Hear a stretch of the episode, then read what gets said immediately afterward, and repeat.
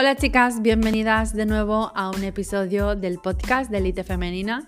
En esta ocasión voy a hablar de aquellas personas que están metidas en un proceso de crecimiento personal y están estancadas en el mismo. Y son aquellas personas que siempre están detrás de lo que dice un gurú en concreto o son personas que siempre están haciendo curso detrás de otro, pero que no son personas, valga la redundancia, de que lo pongan todo en práctica y que creen una nueva versión. Son personas que siempre están en el mismo punto de crecimiento personal. Vamos a hablar de lo tóxico que es esto para tu vida y qué es lo que puedes hacer para salir de esta situación y evolucionar. Así que, dentro episodio.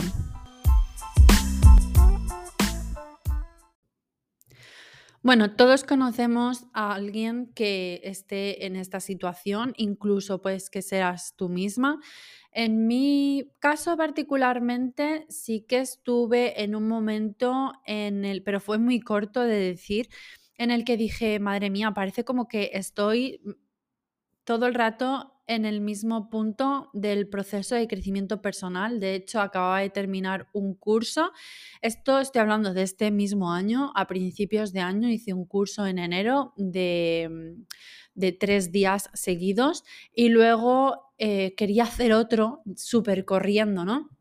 Y fue cuando mi pareja me dijo, a ver, amor, eh, lo mejor es que interiorices que has aprendido en este curso y cuando hayas subido ese peldaño de nivel, entonces te metas en otro para que, bueno, el, proceso de conocimiento se incorpore mejor y puedas evolucionar y no, o sea, no gastar por gastar, no meterte en curso por meterte, ni nada por el estilo, ¿no? Porque todo lo que tiene que ver con los procesos de crecimiento personal son procesos que obviamente te suben emocionalmente eh, los niveles de endorfinas porque te sientes mejor, porque te hacen sentir más estable, como que estás en tu camino, ¿no? Pero no, estos procesos no deben durar mucho tiempo. De hecho, en coaching, una señal de que la persona no está funcionándole el coaching es que está mucho tiempo, muchos meses en coaching.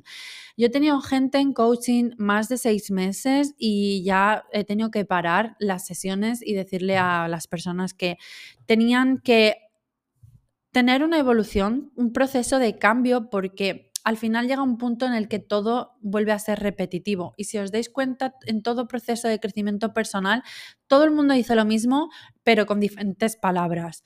Entonces, ¿cuál es la diferencia entre un proceso de, crecimiento personal o un gurú o un coach y otro? Es el hecho de que tú como coachee, como persona que está aprendiendo, eh, ponga las cosas en prácticas, ¿no? Entonces, como digo, este tema me ha venido un poco a la mente porque tenemos gente eh, siempre en nuestras vidas que está en eso, ¿no? En siempre mm, eh, escuchando a un eh, youtuber en concreto y de ese pasa a otro o a un gurú, ¿no? Si no es Tony Robbins, es Laín García Calvo, si no es mm, Pepita Grillo. Entonces, estamos como en una ruleta de estas de, las jaulas de los hámsters, dando vueltas, dando vueltas todo el rato la rueda, pasando por lo mismo, porque al final todos dicen lo mismo, pero ya digo que con diferentes palabras.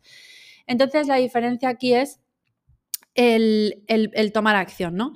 Y dirás, ya, bueno, ¿y cómo nos damos cuenta de que estamos en un crecimiento de personal repetitivo y no contundente? Porque, como digo, cuando a mí me pasó en enero y mi chico me dijo eso, dije, ah, pues es verdad, tengo que incorporar lo que he aprendido en este curso y entonces evolucionar para en el siguiente curso aprender cosas nuevas, ¿no? No que no puedes aprender quizás un nuevo nivel si no has incorporado el anterior.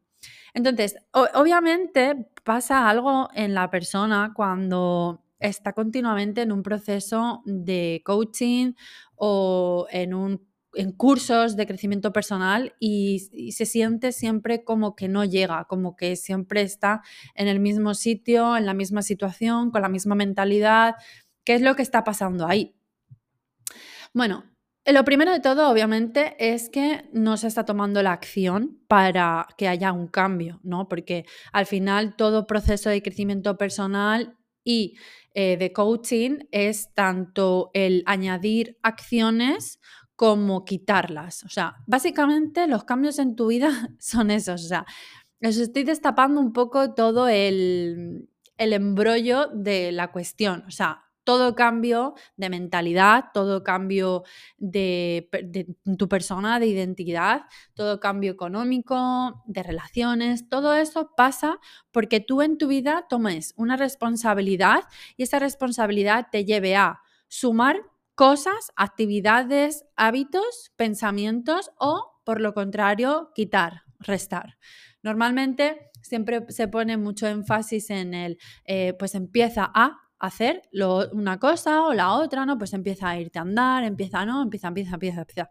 Pero sí que es verdad que en mis sesiones de coaching, por ejemplo, lo que siempre digo es, vamos a quitar, vamos a quitar porque tienes que dejar hueco para que si tienes que añadir cosas, tengan hueco y además creo que es súper importante que se establezcan vacíos en mente, cuerpo y alma para eh, o en lo que se haga, se sea y se quiera, para que el universo em, te, provea con, para añadir cosas a esos huecos, ¿no? Porque el universo aborrece el vacío. Entonces, obviamente hay un problema de por qué la persona no está tomando acción. Y ahí, ahí es cuando viene la figura del coach o ahí es cuando la persona necesita a alguien que que la guíe, que la mentorice o que la haga coaching, o puede ir a terapia, pero bueno, es más teórico, no es tan práctico.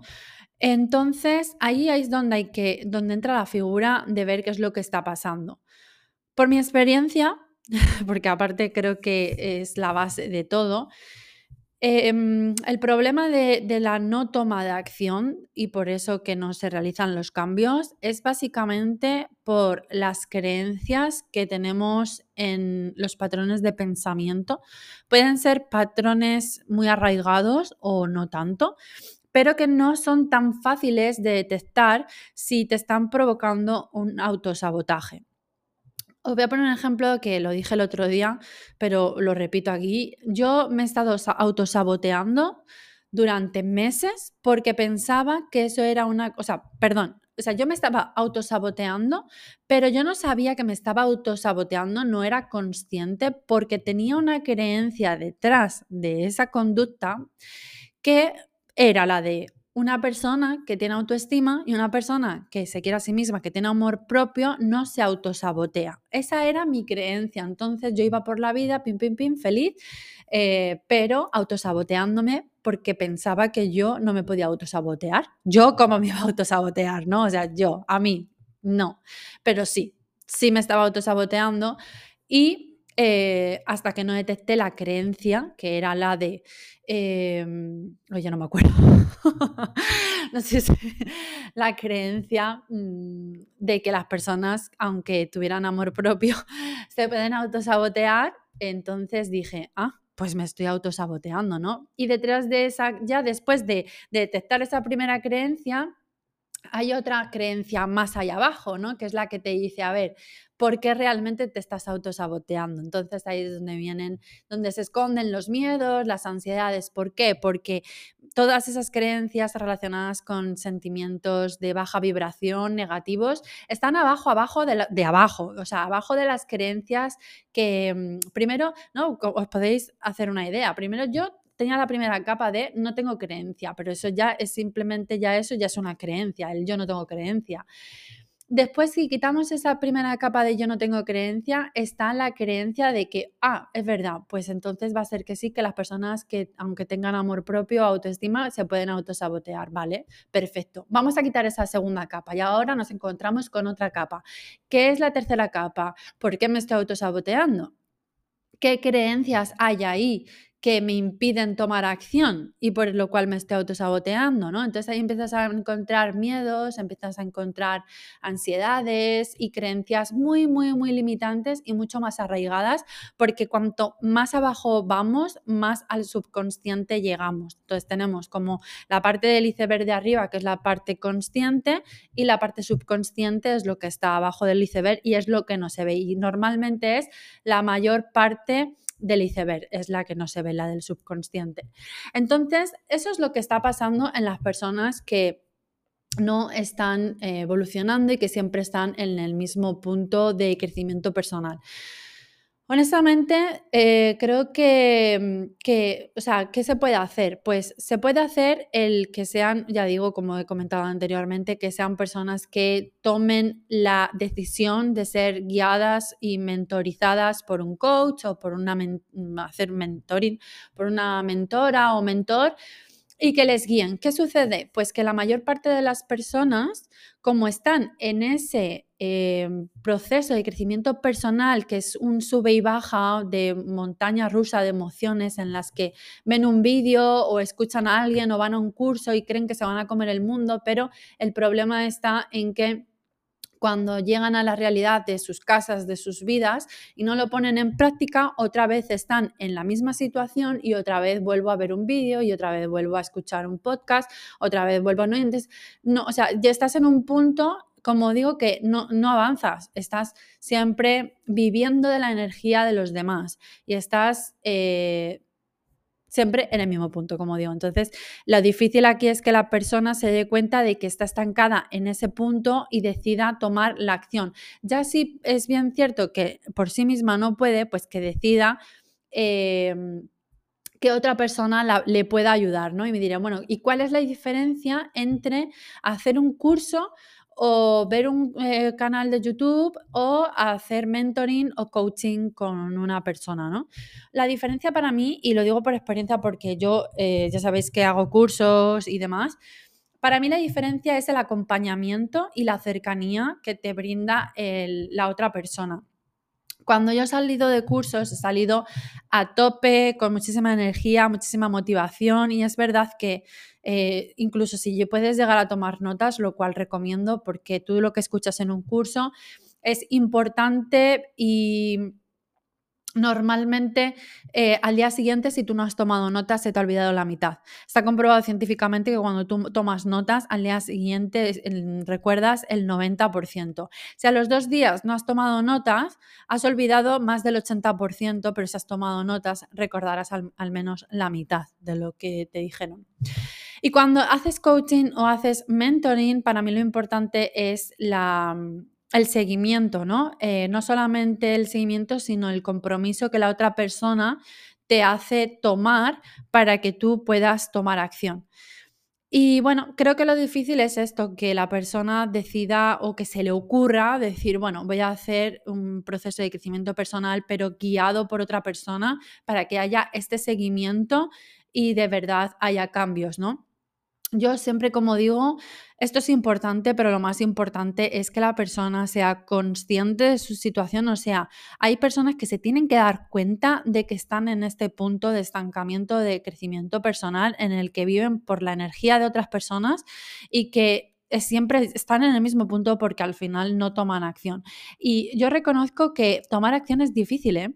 Y mira, yo en el gimnasio veo gente, tanto hombres como mujeres, que los veo y pienso, es que eh, no están haciendo las cosas lo mejor que pueden. O sea, hay gente que, que vive con el mínimo esfuerzo. Hay gente que, joder, podría esforzarse muchísimo mejor, podría tener un mejor cuerpo, podría tener una mejor postura, una mejor cara, yo qué sé, es que hay gente que está muy desganada. O sea, pertenecer al 1% top de mujeres, de mentalidad, de ir a por todas, de ser tu mejor versión, es difícil no solamente por el hecho de que muy poca gente decide tomárselo en serio y estar comprometida, pero vamos a ponernos en, eh, la situación de que de verdad tú dices, venga, pues voy a, voy a ponerme en esto, ¿no?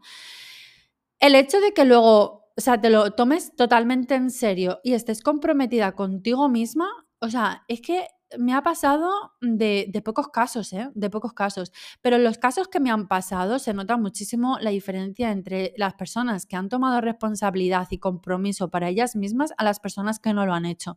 Porque, ¿cuál es la diferencia? Las personas que no lo han hecho se han tirado conmigo más de cuatro o seis meses en coaching. Las personas que se lo han tomado en serio han estado dos, tres meses, como mucho, como mucho. Ha habido gente que ha estado un mes. Y cuando he querido saber si iban a, si a seguir en el, en el, segundo mes, estaban viviendo ya su best life. O sea, estaban viviendo con todo su potencial. Incluso hoy podéis verlas en sus redes sociales. Eh, felices, las caras son totalmente diferentes. O sea, cómo eh, cómo se comportan, la sonrisa que tienen siempre y de hecho ha habido gente que me ha escrito después de meses y decirme, Silvia, estoy así, así, así, gracias a ti. Y es que se nota, o sea, es que se nota cómo esas personas al mes dijeron, hasta aquí he llegado, es que he puesto en práctica lo que me has dicho. Y debería de ser así porque un proceso de coaching, como digo, tiene que tener una duración limitada. Esto no es eh, terapia. Y aún así, aunque fuera terapia, creo que todo proceso de crecimiento personal, si duran el tiempo más de seis meses, creo que algo va mal. Algo va mal porque no estás poniendo en práctica lo que el coach, mentor o psicólogo te está diciendo.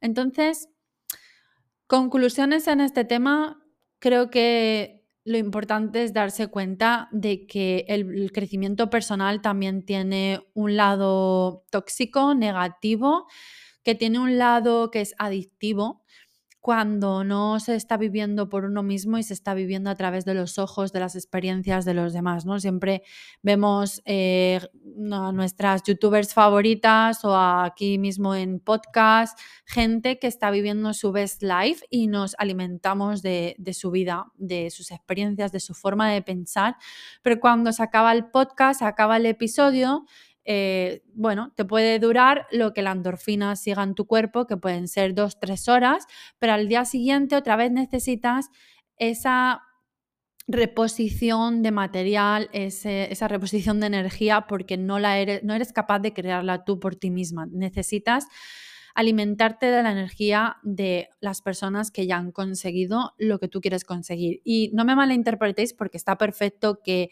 me escuchéis a mí y que me sigáis, lo cual me encanta, os quiero mucho. Y mm, que así lo hagáis con otras personas que también os aporten, ¿no? Otros creadores de contenido. Pero creo que es importante el hecho de tomar responsabilidad y comprometerte contigo misma porque al final es tu vida. O sea, yo no voy a estar ahí para...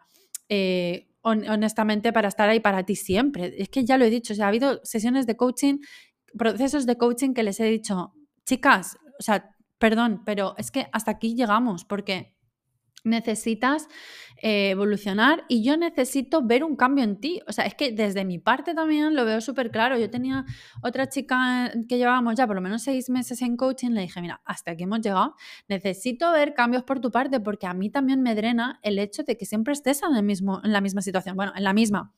Había evolucionado mucho, mucho, muchísimo en cuanto a autoestima, amor propio, mm, establecimiento de límites, genial pero hay cosas que necesitan de un stand-by, necesitan de un vamos a parar, vamos a pensar, ¿no? Que, la persona piense, que esté en silencio consigo misma, que, que ponga en práctica todo lo que ha trabajado. Entonces, bueno, pues simplemente eso, ¿no? De que el proceso de crecimiento personal es muy bueno y creo que la idea de que una vez que haces pop, ya no hay stop, ¿no? La idea de que una vez que despiertas, en el sentido de que siempre quieres evolucionar y ser una mejor versión y todo eso está genial, pero hay que tener muchísimo cuidado en que eso no se convierta en algo tóxico y que no sea em, productivo para tu vida, ¿no? Hay que saber hasta dónde vamos a llegar en crecimiento personal. No hay que saber con dónde vamos a llegar, si no me refiero. Que hay que saber em, transformar la información que obtenemos en conocimiento. No toda la información que vemos, escuchamos, etcétera, etcétera, leemos, la transformamos en conocimiento, la incorporamos a nuestra mentalidad y en nuestra forma de hacer las cosas. Ese es otro punto, y es que escuchas muchas cosas y tanto en cursos como en episodios de podcast, como en YouTube, lo que sea, pero hay que transformarlo en conocimiento y no es conocimiento hasta que tú lo incorporas a tu psique, a tu mentalidad y lo utilizas para tu beneficio. Así que bueno, hasta aquí el episodio del podcast de hoy. Espero que me hayas entendido y que utilices toda esta información para incorporarla a ti como mejor te beneficie en conocimiento y que no te sientas estancada en procesos de crecimiento personal. Que esto es un sector como otro cualquiera que puede llegar a ser adictivo. Además, vivimos en una cultura del crecimiento personal. Creo que después del coronavirus muchísima gente ha despertado en cuanto a conciencia eh, individual y colectiva y creo que está genial que seamos más conscientes, es un cambio evolutivo importante, pero hay que saber cuándo parar de leer y de escuchar tanto y de ponerlo en, práctica para nuestro beneficio. Así que nada, hasta aquí la charlita. Nos vemos en el siguiente episodio del podcast. Os mando un beso y hasta el próximo episodio.